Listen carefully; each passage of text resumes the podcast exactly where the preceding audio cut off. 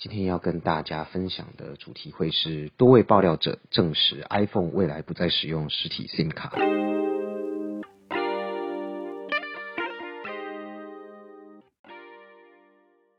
欢迎来到苹果人的频道，我们是分享苹果相关产品的科技媒体，想让你在零碎的时间进一步了解苹果相关新闻跟有趣的功能。希望你能好好享受我们的 Podcast。如果有其他想听的内容跟感想，也都欢迎留言告诉我们。那就开始今天的节目喽。嗯，苹果自从 iPhone 10s 以后就支援 eSIM 卡的使用。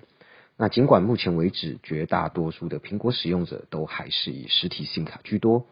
但是不可否认 eSIM 卡有其方便性，尤其在 Apple Watch LTE 版本上也是以 eSIM 卡为主。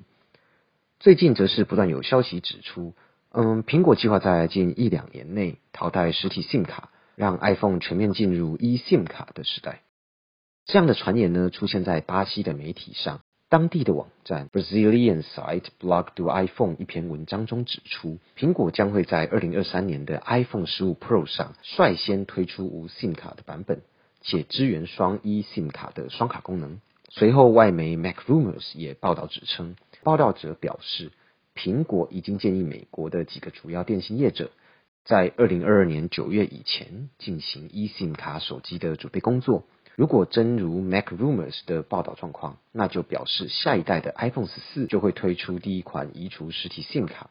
纯用 eSIM 卡的 iPhone 版本。而最近的报道来自九 to Five Mac 的文章中指出，爆料者 Dylan DKT 也对于这些 iPhone 将要移除实体 SIM 卡的传言表示认同。尽管 Dylan DKT 没有像其他爆料者一样具体的说出苹果将会在什么时候推出移除实体 SIM 卡的 iPhone，但是他分享了一则二零二一年二月所发布的 Twitter，内容主要呢也是在说苹果将会在近年发布移除实体 SIM 卡的 iPhone。且他们正在测试，但至少今年还不会推出。不过也有分析师表示说，目前并非所有贩售的 iPhone 国家都有支援 eSIM 卡的使用，所以未来应该也不会第一时间就全面取消实体 SIM 卡的使用。比较可行的做法呢，可能会是在部分型号上取消实体 SIM 卡，且不支援的国家依然还是继续使用实体 SIM 卡。对于一般人而言呢，移除实体 SIM 卡可能没有太多的影响，因为我们平常也不会太去拔插 SIM 卡。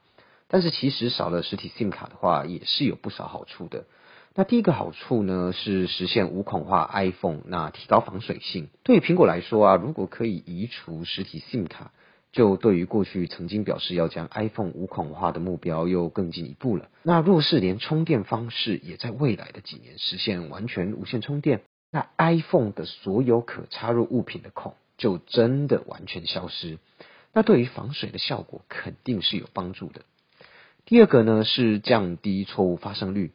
嗯，不知道大家有没有遇过 SIM 卡读取不到的困扰？有时候啊，我们在拔插 SIM 卡的过程当中，会有很多原因啊导致 SIM 卡与 iPhone 的接点接触不良。但如果改用 eSIM 卡的话，就不会有这样的问题。第三个呢是减少成本。嗯，不使用实体 SIM 卡就少了一个卡托的设计，而且也不需要再附赠退卡针。那尽管卡托跟退卡针只是一个小小的配件，但是如果可以不要的话，对于成本啊、制造啊、生产商的考量绝对是有注意的。那台湾目前所推出的 iPhone、iPad Pro LTE 版其实都有支援 eSIM 卡的功能，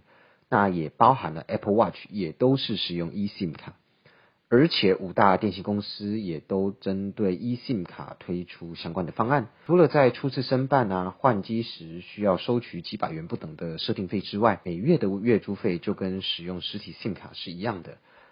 能够使用的功能多半也都相同，所以使用 eSIM 卡其实没有太大的差别。不过或许是因为使用习惯的关系，嗯，多半人还是习惯使用实体 SIM 卡。